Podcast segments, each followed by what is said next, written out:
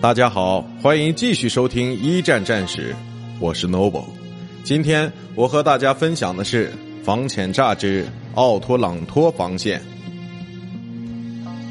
鉴于奥匈帝国和德国在亚得里亚海北部及东部都有海军基地，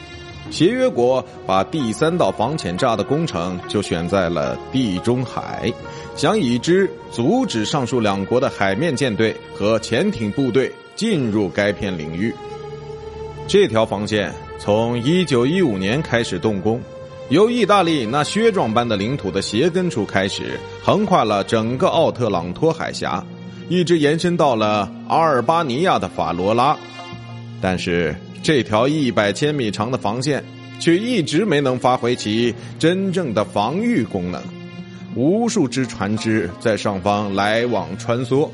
从头到尾就只有一艘潜艇毁在这里。